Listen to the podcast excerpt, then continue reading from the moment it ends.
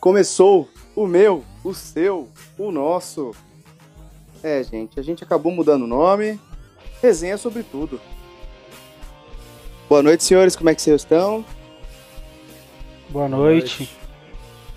Boa noite, Vitor, meu amigo. Boa noite. São Paulino. Boa noite, Diego.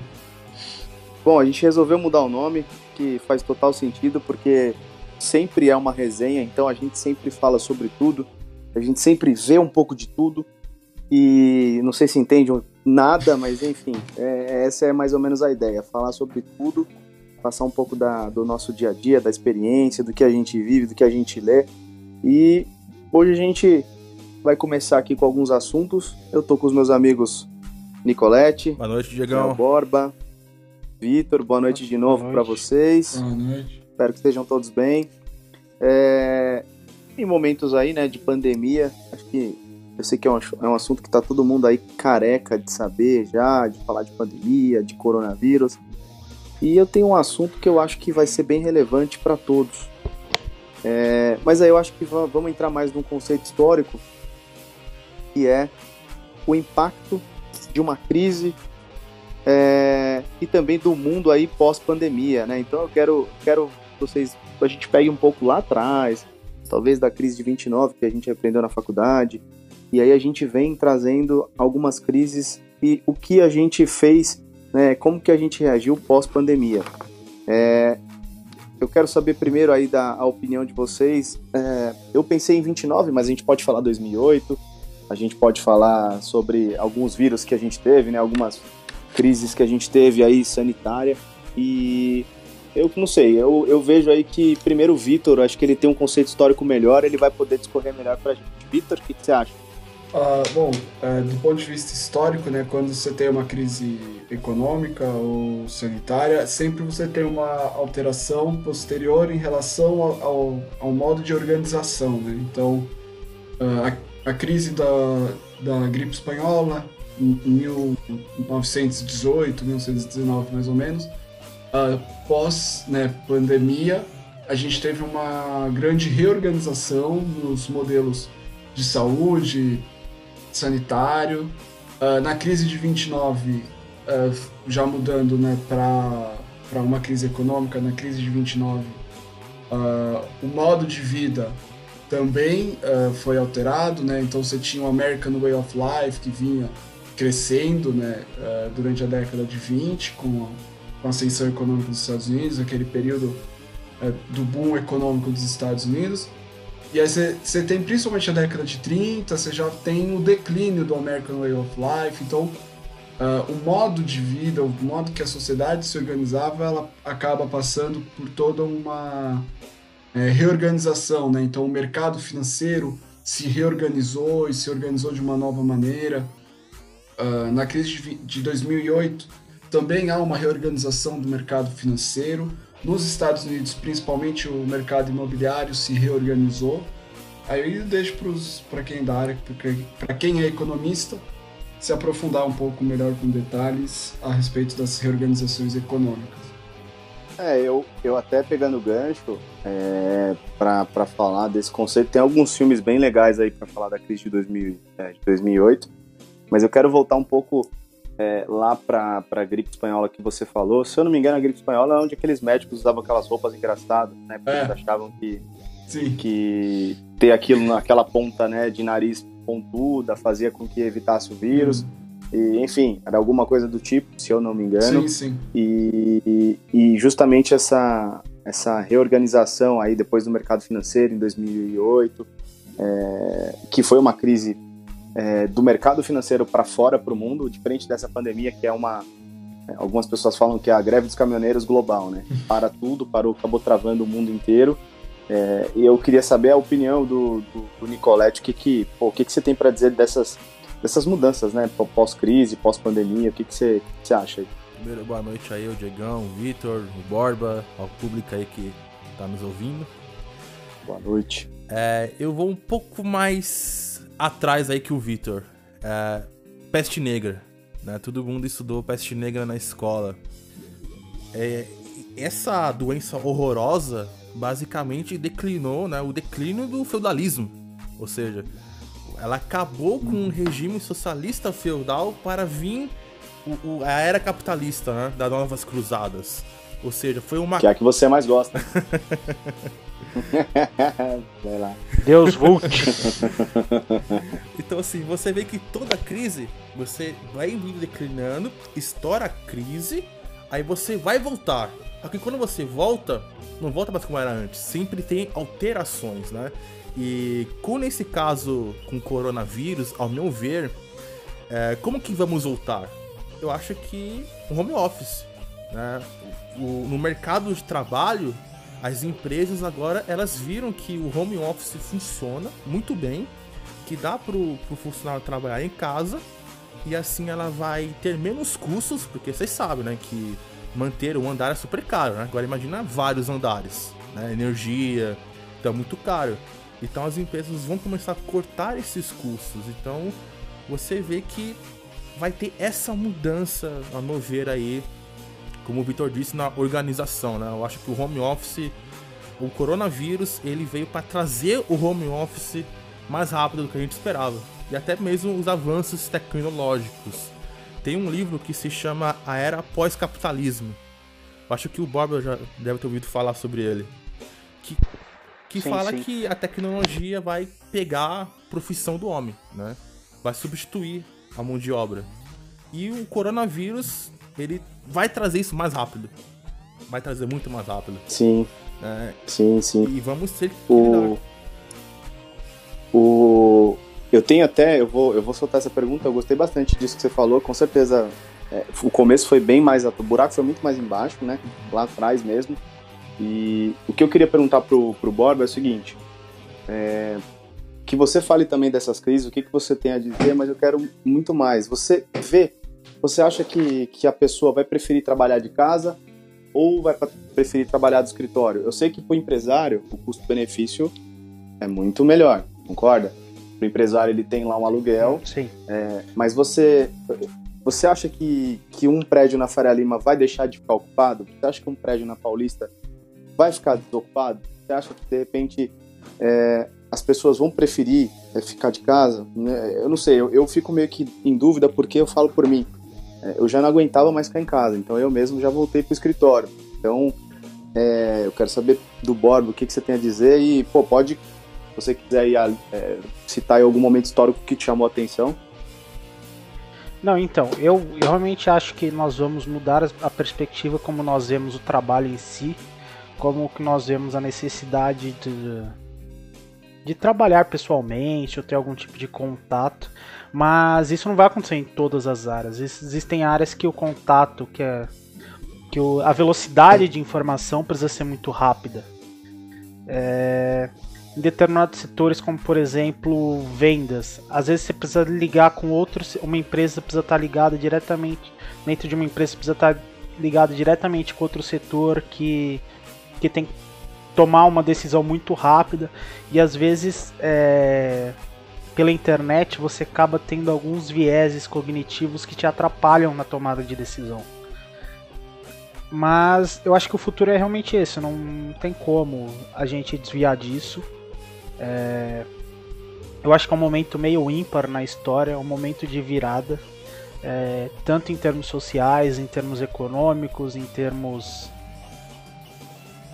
Em termos de sociais mesmo, de interação do, do ser humano.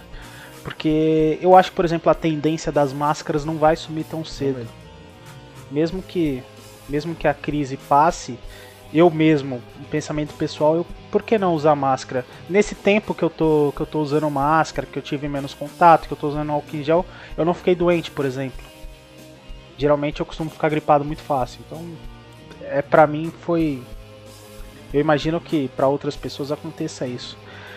É, em termos históricos, se você for ver, é, tem, como vocês já citaram, tem a gripe espanhola, tem a, a, peste negra, embora sejam em proporções maiores do que, do que atual, mas nós temos que levar em consideração também a tecnologia atual e a tecnologia da época. Se você for considerar 100 anos, é muito tempo. E em termos tecnológicos. E se você for levar em consideração isso, os números atuais assustam de certa forma. Porque nós conseguimos salvar mais vidas, mas mesmo assim, só no Brasil são 70 e poucas mil pessoas que morreram até agora. Não. Só dá em porco. Inclusive, inclusive eu quero só roubar dois minutinhos para comentar sobre o nosso é, atleta e também presidente da República que foi testado aí. Vamos desejar boa sorte, que ele fique bom logo, né? E pare de falar besteira. Boa recuperação, sim. Não vi o Vitor falar boa recuperação. Eu não acho que ele tá com, com corona agora. Ah, cara, eu não sabia que ele ia vir Ah, com teoria isso, da conspiração é essas horas não. O Vitor tá Ah, assim, não. ó. Ah, olha não. o Vitor. Morre, morre, morre, Ah, morre, sabia, morre, mano. morre. Eu Ah, acho, não. Teoria da conspiração é acho que ele essas já horas. pegou, ele só soltou agora pra vender cloroquina que ele mandou ao exército fazer dois. Ah, não, é, é sério que Nossa, é... Vitor, mano. Não, mano. Sabe o que é o pior? É botar no Twitter, não é? O Vitor, o, o Vitor adora falar que a, dire- que a direita Sim, faz fake mano. news. O que, que seria isso a não ser Sim, fake nossa, news? Não, mano. É teoria, é teoria do Twitter, não é? Ô, Bor, você que tem Twitter, é teoria do Twitter isso, não é? É, é, é. É a teoria que o Twitter criou ontem. Ó, eu vou até aproveitar esse gancho aí, interromper vocês, porque foi eu mesmo que criei um assunto que realmente todo mundo ia adorar falar, a gente pode falar. Mas eu quero, é, é, eu quero que você, ó, Vitor, tenta passar pra gente o que, que você acha que, é, sei lá, a política, né, vai aprender com uma crise, o pós-crise. A gente já viu a política errar.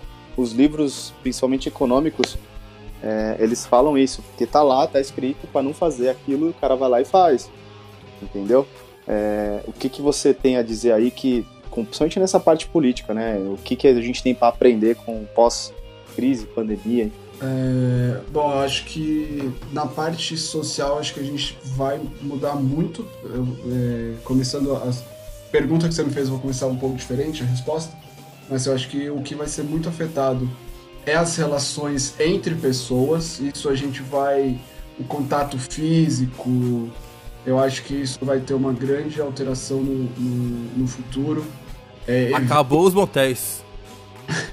é, Exato. eventos. Eu vou, eu vou, Vitor, deixa eu só te, eu vou te, eu vou te cortar porque eu quero colocar um pouco em pauta porque o, o que o Borba falou. Você acha que é cultural do Brasil usar máscara, cara? Eu Não, sei, não, viu? não é cultural. não sei. A gente não tinha. E não essa- sei se isso vai pegar. Você acha Não, que vai então, pegar? não, não que é. Não, não, o, o número de pessoas vai aumentar. Não, vai aumentar. Não que vá se tornar uma moda. é, ou coisa, no Japão, por tradição. exemplo, é realmente algo É, muito Exato, comum. o é. japonês, perfeito. Igual Mas vai aumentar o número de pessoas que que, que eu usaram acho que vai máscara assim. crescer. Eu acho que as pessoas, ao, ao terem sintomas de gripe, eu acho que as pessoas vão procurar usar máscara. É, isso, exatamente esse Acho o que eu pensamento. A pessoa começou a espirrar e acho que ela vai usar é, máscara. Alguma coisa. Agora, é, eu, eu sei porque eu não uso máscara na rua, né? Porque eu uso óculos. Então não dá pra usar máscara se você usa óculos. Eu vou te sabe? dar um conselho, Vitor. Eu tinha esse problema. Embaça, é só você embaça. colocar o óculos mais pra baixo. Vai pra baixo? É, dá certo. Aí- Se você tiver o nariz muito grande, dá certo. No Porra, meu caso, valeu, o nariz não é valeu. tão grande e não funciona. Toma essa aula de como pegar, de como, de como vestir a máscara, hein? Boa.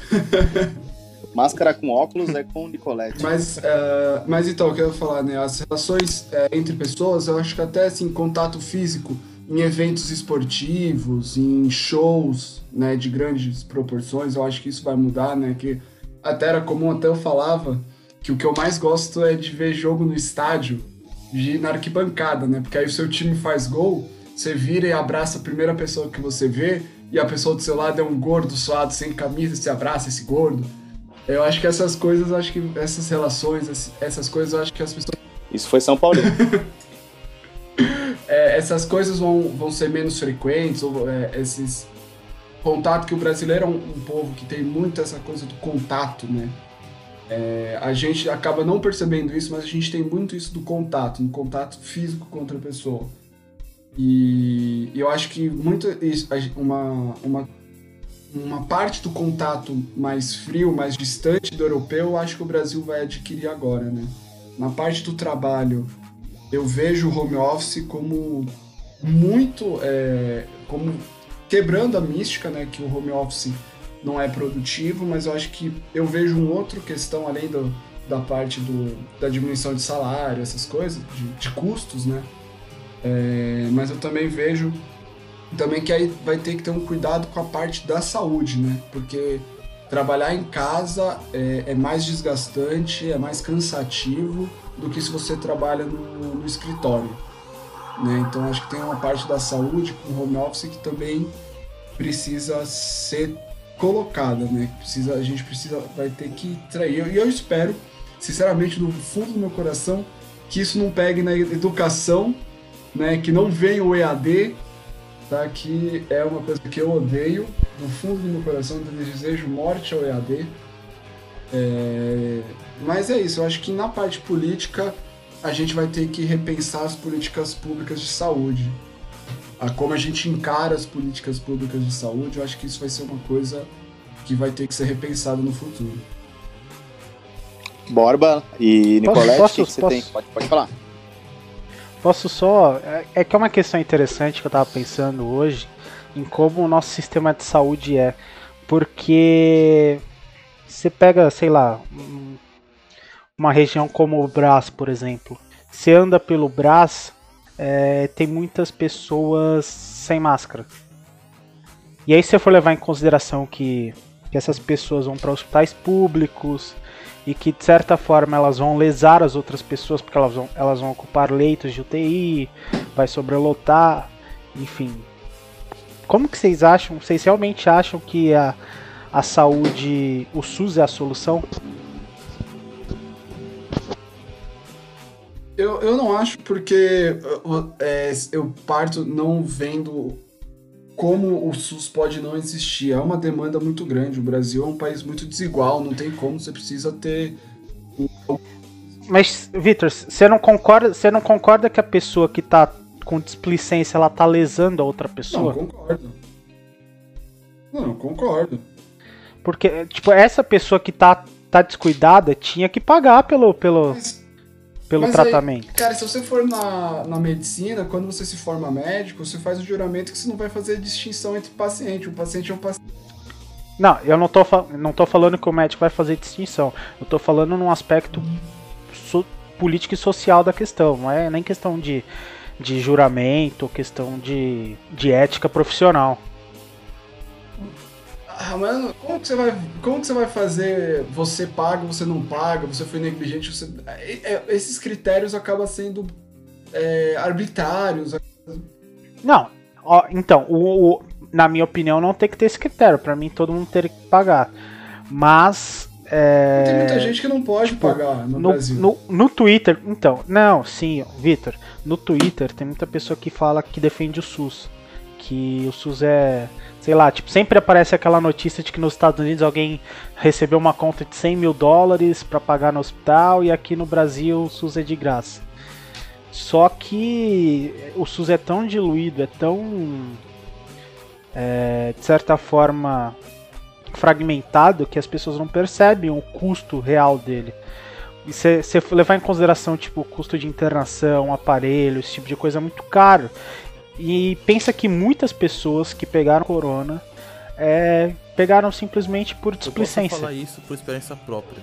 Né? No, faz uma semana, uma semana e meio, eu vi um vizinho meu morrer né, de, de infarto e ele foi para um hospital público.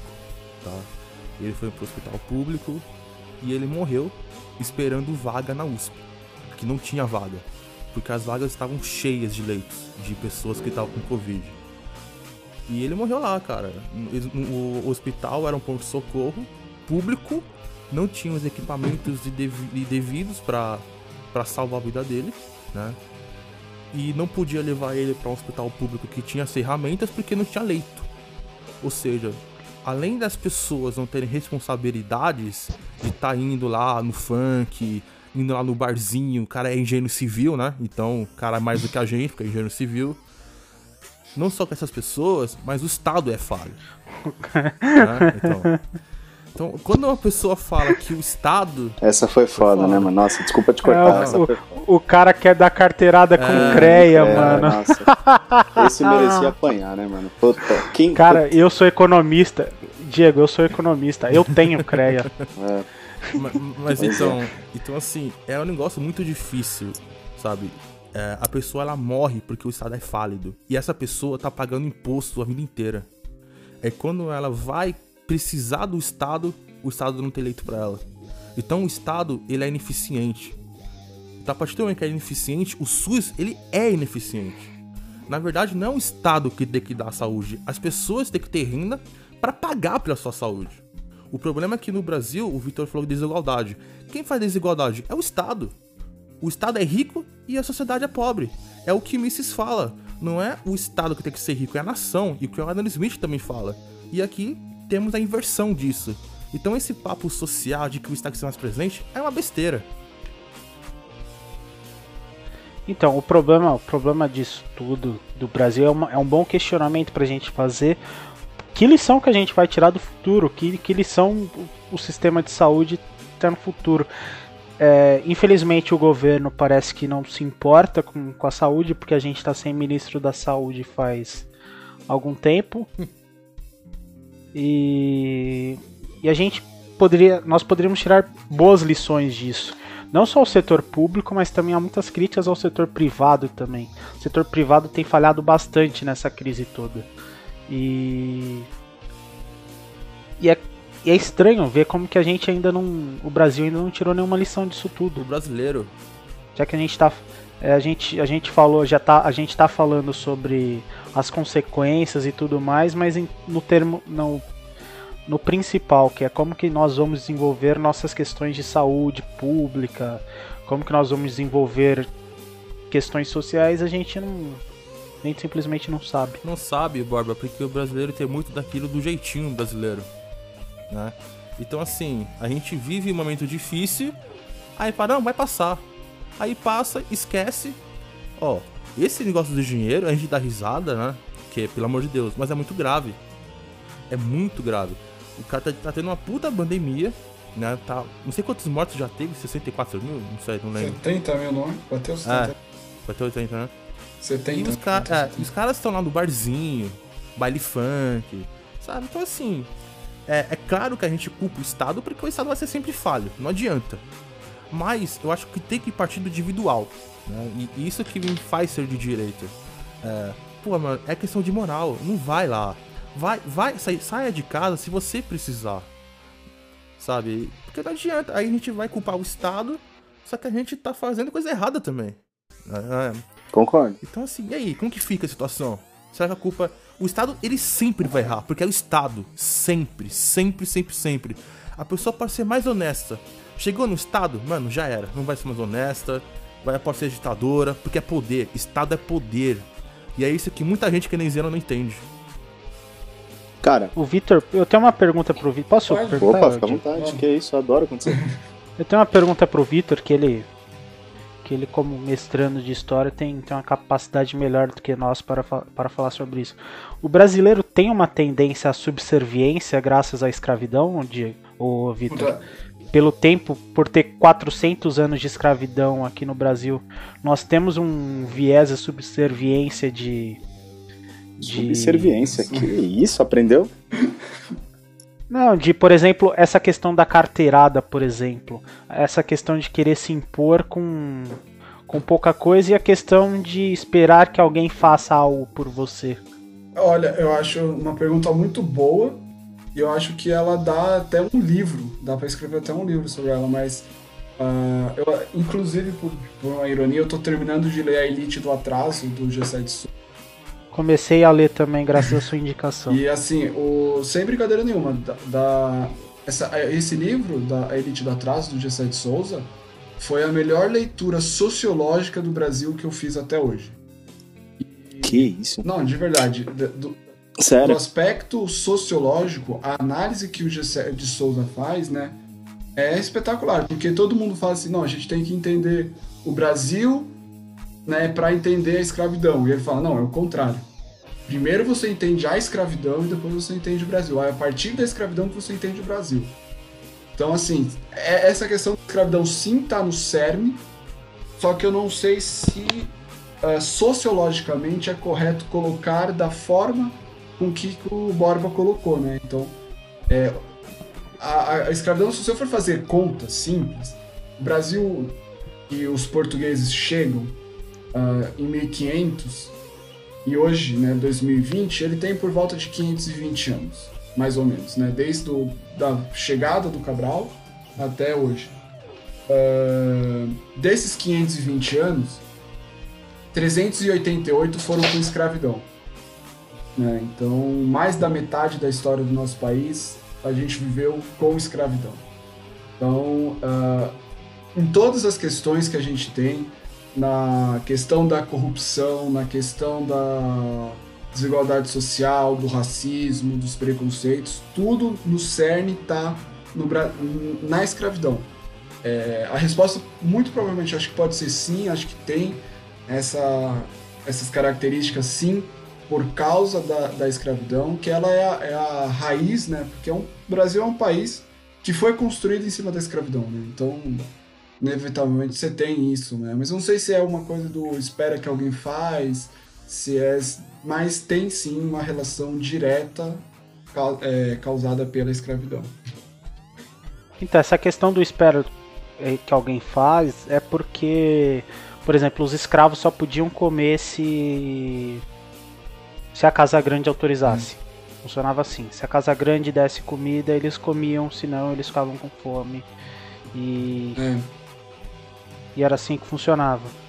E o paralelo que eu faço é exatamente sobre isso, como, como o brasileiro tende a esperar que alguém faça alguma coisa, ou como, por exemplo, a questão da quarentena ser uma questão que o Estado tenha que impor a quarentena ou não, ou que as pessoas, sei lá, tomem a iniciativa ou não sobre isso, Sim. entendeu? E, e, e aí você tenta tirar, ver se a, o Brasil de alguma forma vai mudar com relação a isso, com relação à própria organização sem depender de um Estado, porque hoje, por exemplo, o Brasil não tem governo. O Brasil tem um amontoado de políticos lá, mas não tem uma base, não tem, não tem nada. O Congresso não funciona, enfim. E eu acho que, respondendo a pergunta inicial do Diego, acho que a previsão é que o Brasil não aprenda nada com isso. É um país do que nunca. Até tem uma parte do do Gessé de Souza, né, que ele fala que com o fim da Guerra Fria, o nome dos blocos de países mudaram, né?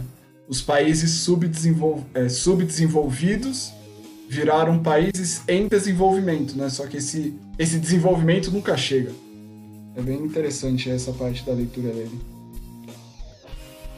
Ah, legal, legal. Pô, teve, teve bastante coisa, né? Acho que esse é um assunto muito, muito legal. Eu eu vou concordar um pouco com, com, com o que todo mundo falou. Eu, como eu falei no começo, eu já não aguentava mais ficar em casa, mas eu tenho bom senso. Eu não vou pegar e falar, eu vou num baile funk, eu não vou. Né, coisa que eu não gosto também, mas Até eu não vou. Porque você tem bom gosto musical, vou... né? Então...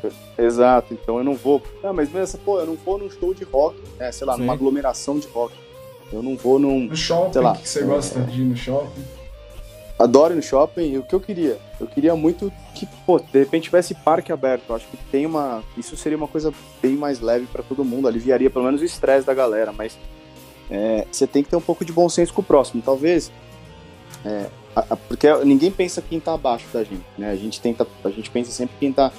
Não sei se, se vocês entenderam, porque sei lá, você não liga para quem pega um, eu não ligo para tia do, né? A gente não liga para tia do que pega o trem porque eu tô indo de carro. Então é, é um pouco disso. A gente nunca vai acabar nunca aprendendo e, e, vai continuar. Por isso que eu acho que esse negócio de máscara, essas coisas, não sei, talvez uma parte das pessoas queiram, outras não, porque realmente é cultural, é, a gente não aprende mesmo.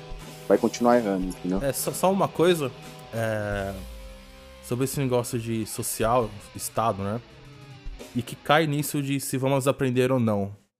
Se a gente olhar para trás, olhar lá no final da, da Primeira Guerra Mundial, os países eles quiseram adotar políticas keynesianas, né, depois da Primeira Guerra Mundial, falando que o Estado, ele, enfim, ele poderia fazer o saneamento básico, dividir renda, li livrar economias de crises, ou seja, uma participação do Estado, né, surgiu muito no pós-Primeira Guerra Mundial com a teoria geral de Keynes.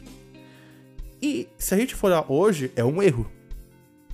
A gente aprendeu com, a, com as crises? Se você for com, ver o ponto de vista mesmo, não. Porque isso foi gerando que mais crises e mais guerras, né? Porque toda guerra vem da onde? Vem de choques de, de conflitos de Estado. Então, num pequeno intervalo de tempo da Primeira Guerra até a Segunda, a, até 40, 30 e pouco, teve outra guerra.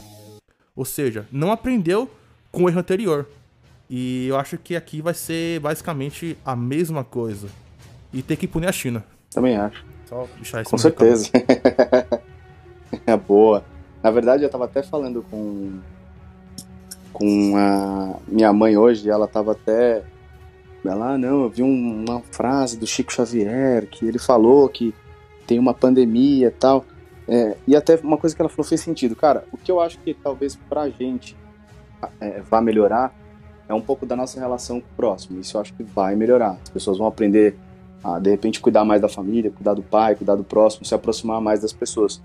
É, mas eu também acho que isso é no começo. Eu acho que talvez agora todo mundo vai pensar nisso, mas com o tempo todo mundo vai voltar a esquecer, vai ficar menos com o pai, menos com a mãe. E, pra resumir, não vamos aprender nada com isso, né? Sim. E, e- bom, acho que é isso, galera. Acho que a gente falou bem. Eu gostei muito desse tema. Acho que dá pra gente deixar um dia só pra, pra falar de crise, de impacto. E eu não queria nem colocar como uma, uma segunda pauta, na verdade, saindo de uma crise e entrando pra, pra de repente, pra uma vergonha alheia. Queria que vocês comentassem. Não sei se. Eu quero, quero que. o- Não sei se o Léo. O Borba já chegou a ver o vídeo, conseguiu ver, Borba? Não, não vi. Cara, depois você, depois você só dá uma, uma olhada no vídeo, cara, que, bom, o Capitão Inicial fez uma live, aparentemente. É, e aí eles tentaram fazer um cover, né? O Dinho Ouro Preto tentou fazer o cover de Fred Mercury.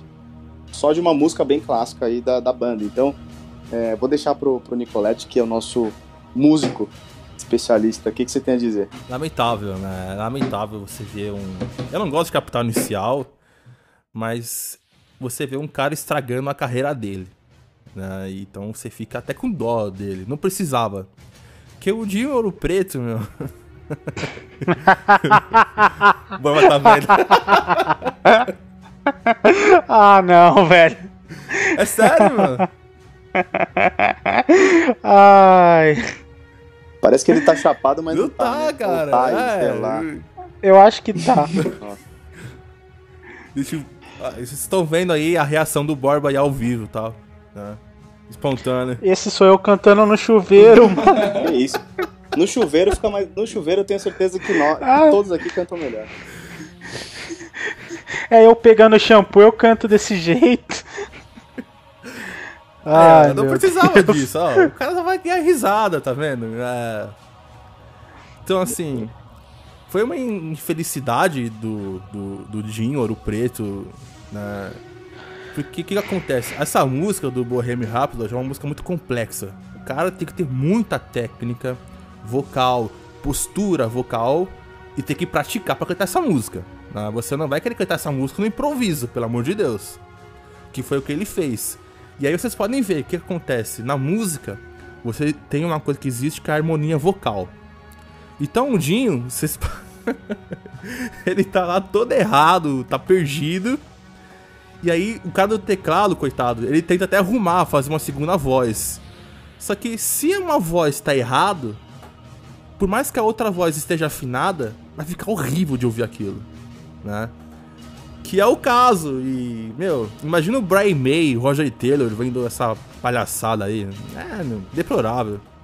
O cara acabou com a carreira. Eu vou falar só uma frase que o professor falou para mim pra, na sala. Uma vez eu estava na aula na faculdade e acabaram comentando alguma coisa. O Dinho tinha feito alguma coisa na época também, 2016, 2017, ele tinha aprontado. Caiu do palco. Acho que foi. Ele tinha caído do palco, não sei. Aí ele, é, tinha caído do palco. Me comentaram que ele tinha caído do palco, e aí o professor, meu professor virou e falou assim, gente, às vezes faz bem morrer com 27 anos, né? Sabe, sabe as Ah, palavras. às, vezes, que mancada. às vezes é melhor, né? Você se aposentar no auge, quando tá tudo bom, né? Tudo bem. Às vezes é bom você para quando tá bem, às vezes é melhor evita passar vergonha. O problema, ô, Victor, é que o Capital nunca teve auge, mano. Isso que, que é o problema. Porque se você for ver os caras, eles viviam de um Não passado. fala isso. Exato. Não fala exato, isso que é. você aprendeu a tocar violão ouvindo Capital Inicial, cara. É, cantava na Tenho certeza. Legião Urbana, Legião Urbana. É. Ah, não vem Não, não. porque essa. 17 horas você fugir de casa. Que isso? O pior é que tinha um moleque da minha escola, mano, que ele, ele sabia tocar uma música no violão. Ele, ele aprendeu, ele, mas assim, ele aprendeu uma música só, que era Fear of the Dark, do Iron Maiden. Mas, mano, toda vez que ele aparecia com o violão, a gente falava, lá vai ele tocar Fear of, Fear of the Dark. Aí começava ele lá e começava lá, tá? Meu Deus. Ele só sabia aquela música. Era impressionante. É o rapaz, é o rapaz do que país é esse? É verdade. Não, mas o que eu tô falando do Capital Inicial só pra terminar é que se vocês forem ver, tipo, maiores sucessos, vai, primeiros erros, que é um cover do Kiko Zambianchi.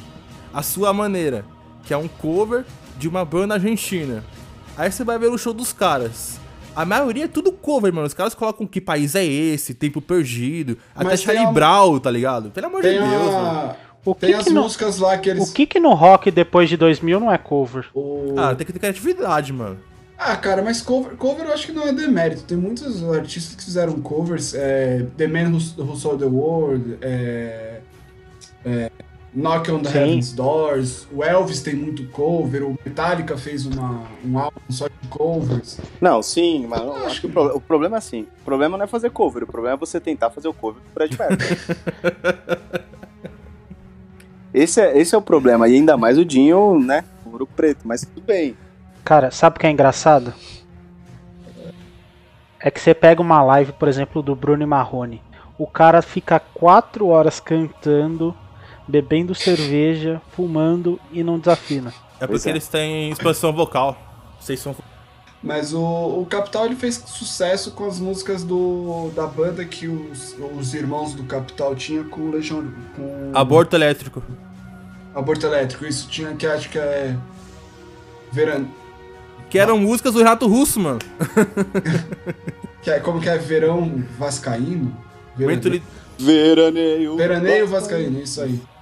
Aí tem umas outras. Vem dobrando Que eu- a esquina. O, o Aborto Elétrico ficou. Metade das músicas ficou com o Capital Inicial e metade ficou com o Renato Gaúcho, o Renato Russo, né?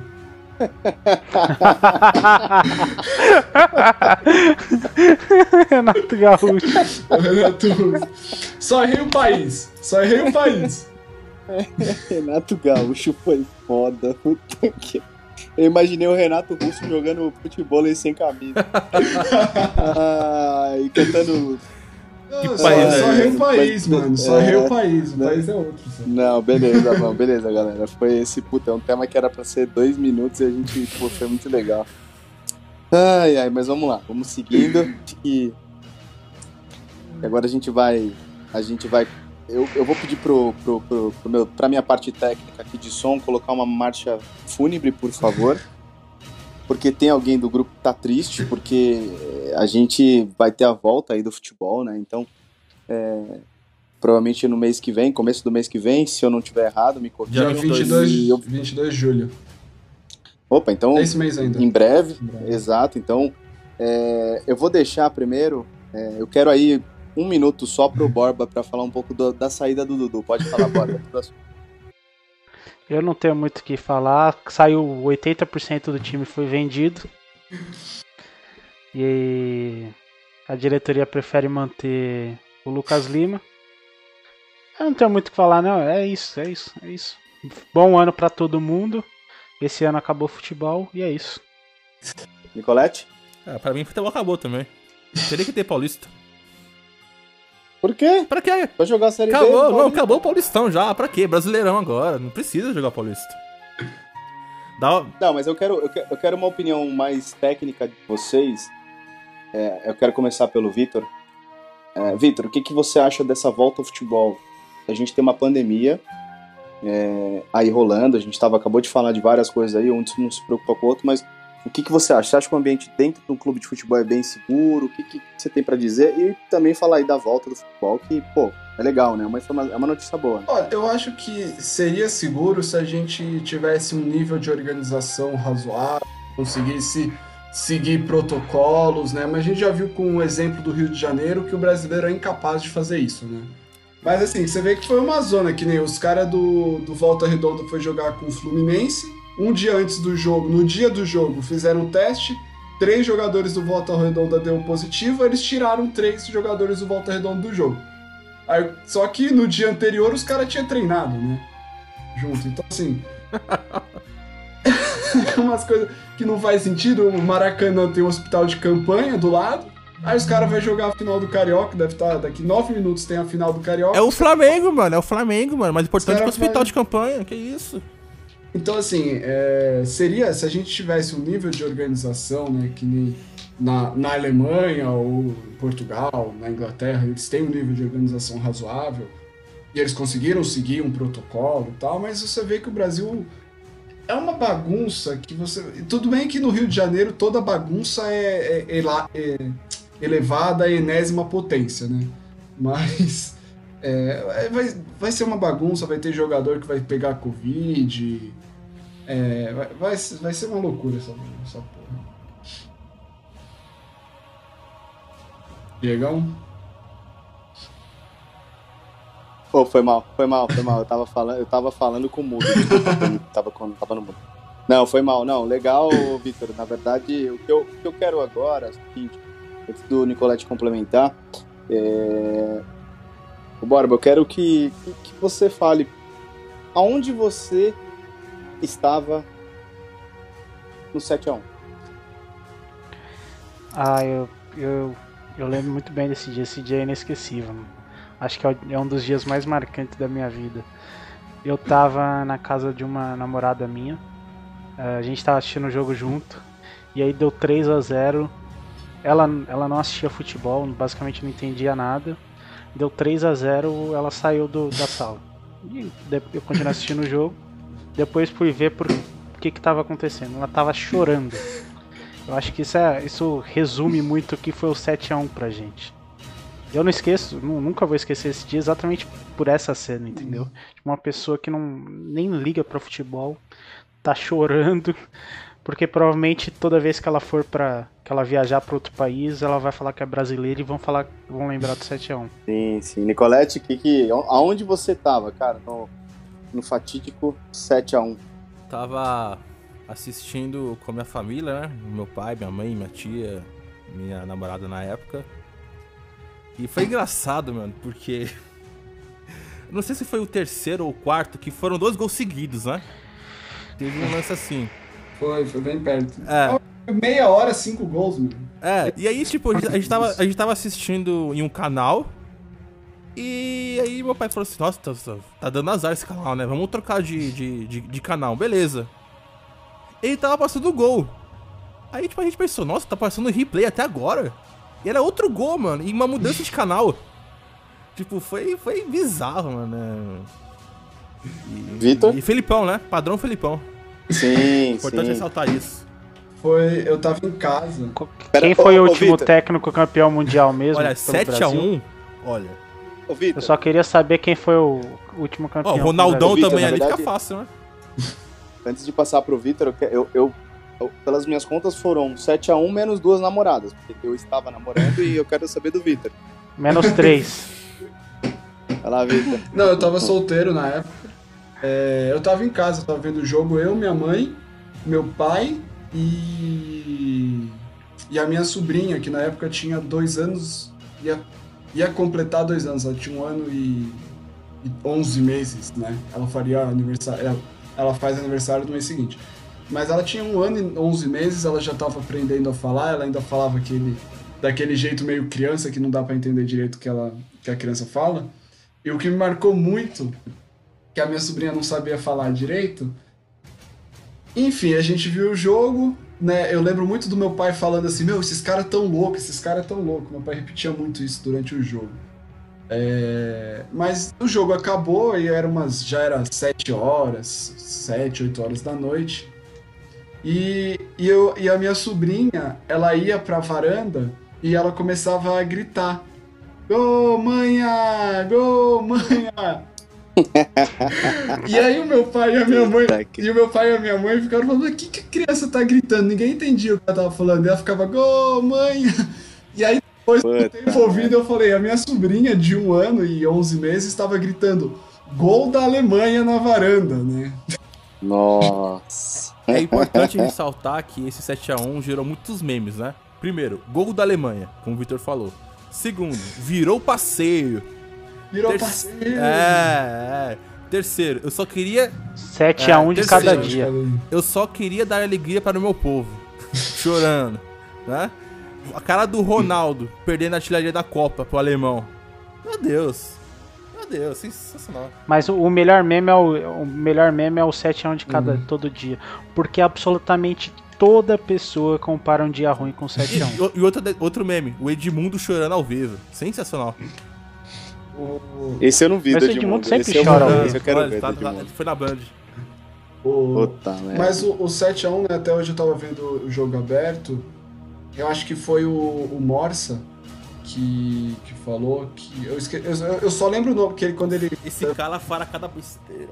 O, eu gosto do Morsa, quem eu acho que fala besteira. Eu, também gosto gosto, mano, também É, gosto. eu sei porque você gosta Quem dele. fala bosta é eu o sei porque você Ronaldo. gosta dele. Eu sei porque você gosta dele, Vitor. Mas o Morsa. O, o Morsa é Santista, pô. Mas o. Eu sei, mas só bate pau no Corinthians, porra. Mas o Morse ele falou que o 7.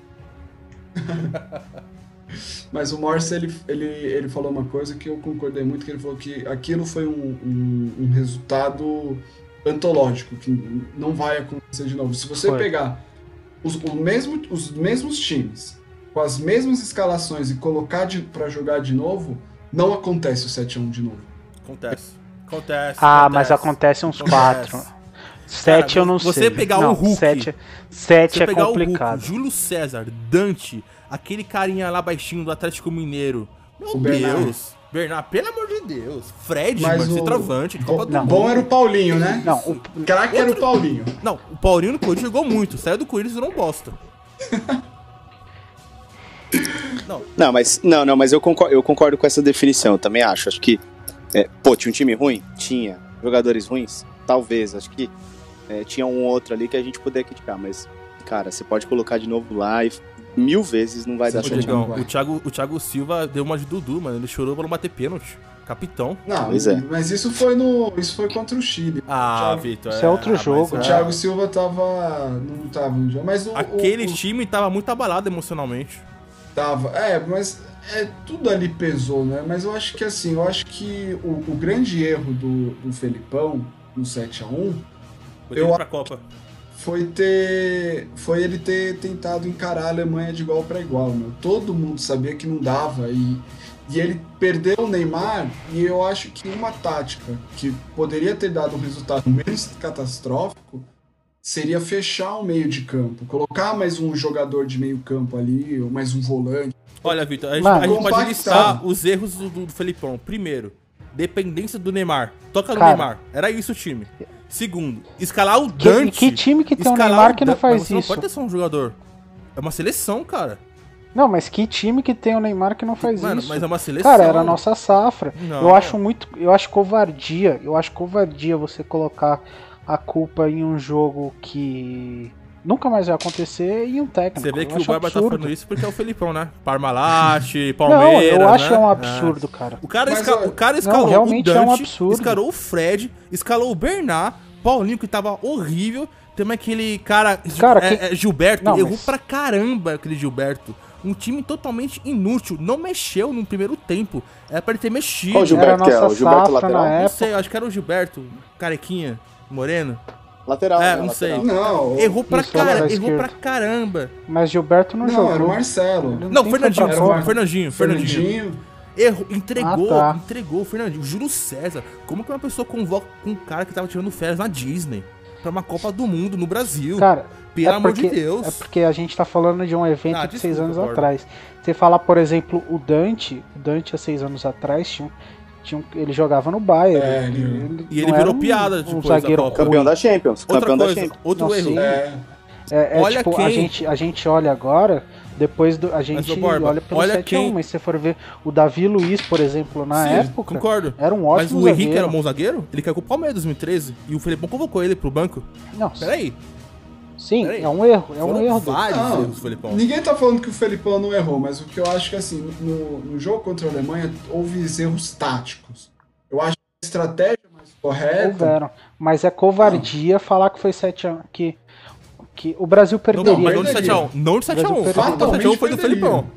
Mas não, não, o 7x1 não é culpa Lógico do é. treinador, é culpa Lógico dos que é. jogadores. Mas você acha que. Lógico Claro que não. Mas você, acha que você, não, você não acha que isso daí Os foi- jogadores Mas, que é, é, pipocaram. mas não, o técnico não tem que mexer com o time, mano. Vamos lá, porra. No vestiário, caça Eu os acho- caras, meu. Não. Eu acho Cara, que a culpa é dos dois. Eu acho que é um não acha que é emocional? 55. Um 50-50. Então, mas você não acha que é Eu acho que não tinha o Então, Felipão a fazer, culpa mano. é emocional. O que, que Se a culpa é mano? emocional, foi porque o técnico não preparou o time pro emocional. Em vez dos caras estarem Cara, treinando. quando saiu o primeiro gol em da vez dos Alemanha? caras estarem- Em vez dos o caras primeiro gol da 13, treinarem. foi?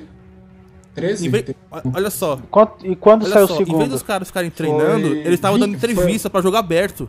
18. Tava dando entrevista. Eles paravam o 18, treino. 20. Por isso que eu falei. Não, Então, eu falei, em o 5 minutos você foi- toma dois o gols. treino pra dar entrevista pro jogo aberto, Sim, pelo amor de sim. Deus, meu. É, foi 5 minutos, foi um intervalo Pelo amor de Deus. Tava tirando foto com Então, emoji de, cachorro, de cachorrinho. Não- O cara tem que estar concentrado pra Copa, não ficar pegando o celular.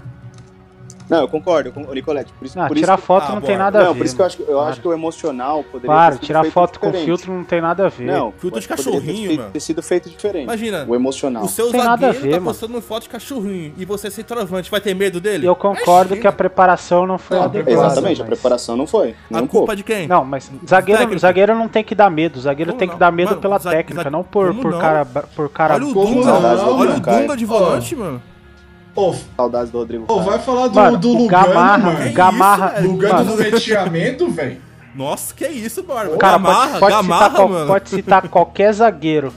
Mas o Gamarra não fazia falta, não precisava Mas ele ser pegava violento, tudo, não precisava pegava tudo. de era bom. Eu tenho medo do Rodrigo Caio. moral. Eu tenho. Dele entregar. Ó, a, a É, culpa Rodrigo Caio é campeão da Libertadores, campeão não do foi do Felipão, Brasileiro. mas o 7x1 foi. Perderia, perderia, mas o 7x1 Não, foi do eu- Felipão. Não, eu acho que é o contrário. A derrota, a derrota é culpa do Filipão. O 7x1 é culpa dos jogadores. Eu, eu acho que é um misto. Acho que a gente tem que sempre tentar achar um equilíbrio. Acho que teve culpa, teve erros táticos, técnicos do Felipão, erros de preparação. E também os jogadores, são os caras que jogam. É que nem o, o Ney Franco, quando ele perdeu a final da Recopa pro Corinthians, ele falou: Eu não posso entrar em campo e dar um passe. Os Outro cara- erro Grande. foi o erro também da mídia, né? A gente vai ter que destacar a mídia. Não, não, mas é vendido, não Ah, tem jeito. mídia? Você acha que o, a, CBF, a CBF vai falar, vai, vai querer diferente? Ela ganha pra isso. Não, não, tô, fa Ela tô vende. falando, tipo, por exemplo, os Ela- caras estão lá treinando, aí vai lá os caras querem entrevistar os jogadores também, tá ligado? Exato, Entendeu? mas é Tipo, é isso, é o foda, acesso. É você, você dá o acesso pro cara. É foda. Ó, por isso, que, eu- por isso que eu acho que a gente vai voltar de novo no assunto do que a gente não vai aprender com isso. Porque lá atrás, quando a Ale- a Alemanha perdeu o Brasil em 2002, ela mudou totalmente a, tudo no futebol. Fizeram escola no futebol pra os caras. exatamente. Exato. E, e aí você teve depois, foi o quê? É, 12 anos depois, é isso? Me, me Foi, 12 corrija aí anos. se Vai. tiver certo. Foi 12. 12 anos depois você é campeão e hoje, pra mim, uma das ligas mais fortes. Eu prefiro a inglesa, mas é a Bundesliga é bem legal. Mas você tá vendo que não aprendeu. Vê se a gente aprendeu Sim. hoje. Não aprendeu. Vai montar de novo um time e vai tomar um pau Só- da Alemanha, da Só pra terminar a minha parte sobre isso, exatamente o que você falou, Diego. Por exemplo, por que, que o Brasil perdeu 2006? Lembra? Kaká, Ronaldinho Gaúcho, lembram? Cafu, Roberto Carlos, Lembro. nossa, é um time de lenda. Lembro. Foi um fiasco. Por quê? Porque o Barreiro não teve vestiário. Os caras saíam pra balada, não foi? Lembra que saiu à noite? Sim, total. Mesma coisa em Ah, 2014. mas o- aprendeu? o aprendeu? Peraí, só pra terminar aqui a minha parte. Aprendeu com 2006? Não, porque fizeram a mesma coisa que os caras faziam em 2006. Exato. Mas aí o Dunga, que em 2010 fez um bagulho diferente, fechou concentração, falou que não ia dar entrevista, ou dava entrevista pra todo mundo, ou não dava pra ninguém, aí os caras queimaram o Dunga, velho. Porque é a Globo. Não, mas eu. Eu não E acho quem, e quem perdeu a Copa 2010 foi o Felipe Melo. Foi o. Mas o que eu acho que assim, em 2010 eu não achei que o Brasil foi mal. Se você for pegar todo o trabalho de dois- 2006 até 2010, o Brasil foi campeão da Copa América com um time que tinha. é, que o, o Ronaldinho Gaúcho não, não quis jogar, o Kaká não quis jogar. Então o Dunga teve que levar jogadores que, que ele não convocaria normalmente. Luiz Fabuloso. Fabuloso. Ah, não, teve. O, O Dunga não levou Neymar nem um ganso, mano. O Dunga. É, mas eles estavam. Mas também. Sim. Aí o Neymar e o Ganso estavam no Não, eu comecinho. né? concordo. Eu tô falando que ele Mas- teve custo, entendeu? Tipo, de não É, ele, ele, Ah, sim. ele barrou. Sim. Então, assim, você vê, ele foi campeão da Copa América, foi campeão da, da Copa das Confederações. Se você pegar a Copa de 2010, o Brasil jogou a Copa de 2010 bem. Só que ele jogou 45 minutos mal. Que foram os 45 minutos do segundo Sim. tempo contra a Holanda. Eu, eu acho que quem perdeu a. Copa foi o Felipe Melo, mano. Ah, não, também não. Cara, ali no Felipe Melo. Só pra foi- cutucar, né? Não, não, não sei cutucar. Oi, mano. estão falando. Estão falando que a proposta desse time do Qatar, eles tão, é, é amigo do Felipe Melo. Não sei se você viu, vai perder Dudu e Felipe Melo. Sei não, hein? música eu vi- triste aí? Ô, Borba, eu vi que vão vender também o Gustavo Scarpa, hein? Pode vender. Tem um cara Crise? chamado Lucas Lima, meia canhotinho, camisa 10. Pode levar. Crise. Então é isso, galera. E falamos sobre tudo aí, conseguimos homenagear o 7x1, isso vai ficar pra sempre. Vocês aí que são um pouco são um pouco mais novos que eu, com certeza daqui 50, 60 anos, seu neto, seu filho vai falar assim: "Cê- isso aconteceu mesmo? igual o Mundial do Palmeiras, você vai falar, não, isso aconteceu de verdade, é igual o Mundial do Palmeiras. Então, Mas, acho que é ô, isso. Diego, só um Agradeço comentário. vocês aí. só um comentário. É, Claro. O pessoal mais velho, né?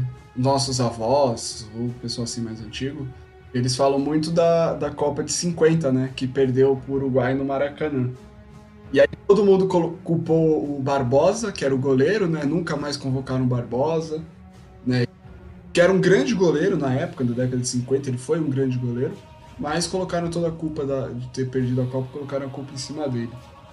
E, e contavam muito, né? Um trauma futebolístico do Brasil muito grande foi perder a Copa de 50, né? Eu acho que os- o trauma grande que a gente vai contar pros nossos netos vai ser o 7x1, né? Será que chega a sim, ser trauma? Com certeza. Eu acho É. que não é trauma.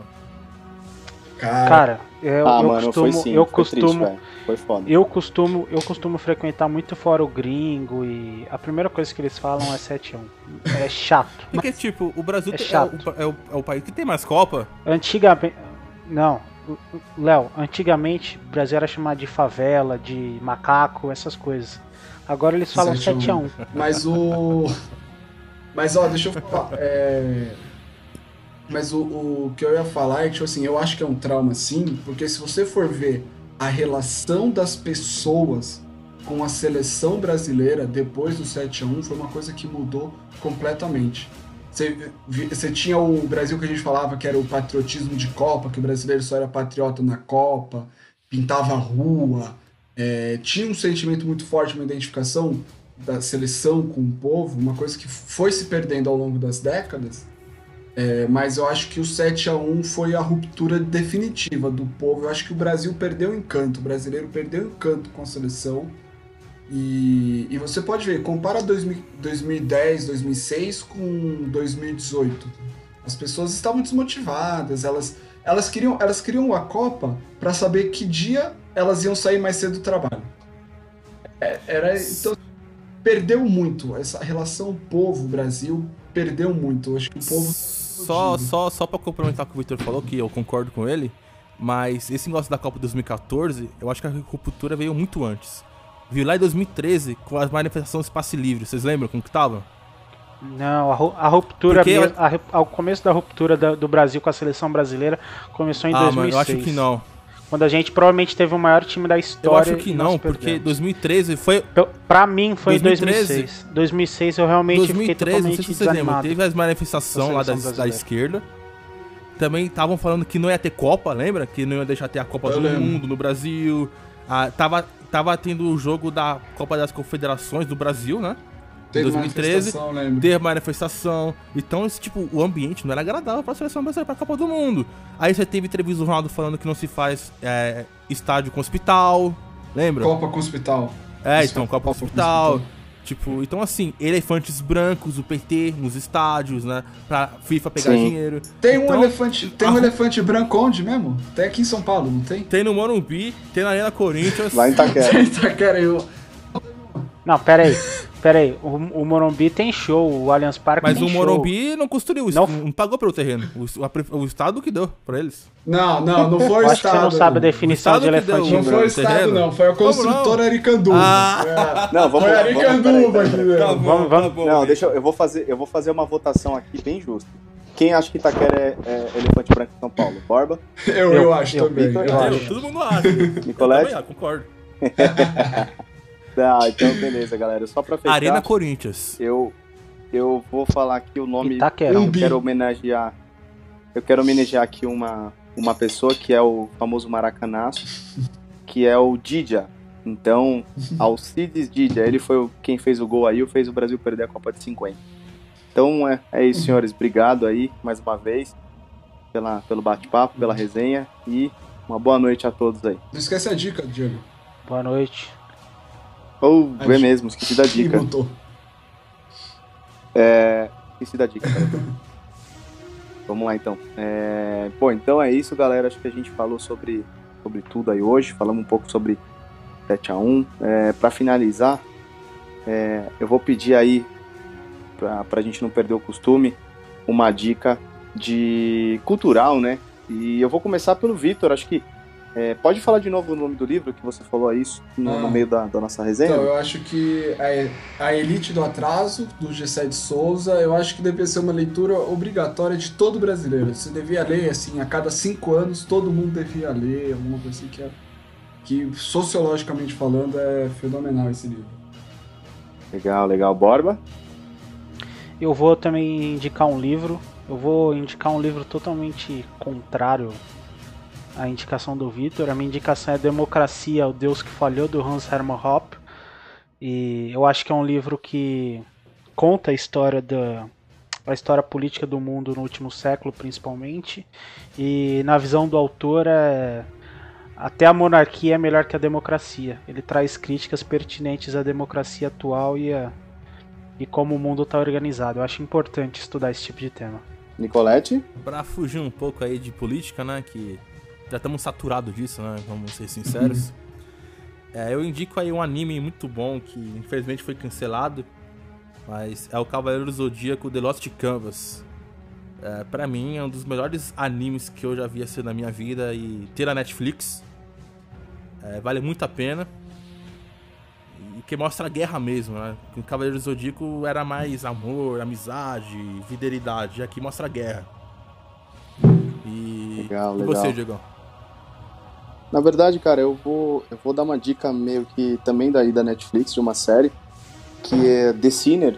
Eu gosto muito de série policial, eu gosto muito de acompanhar muito essas coisas, vai mais voltado pra crime e tal, acho bem legal.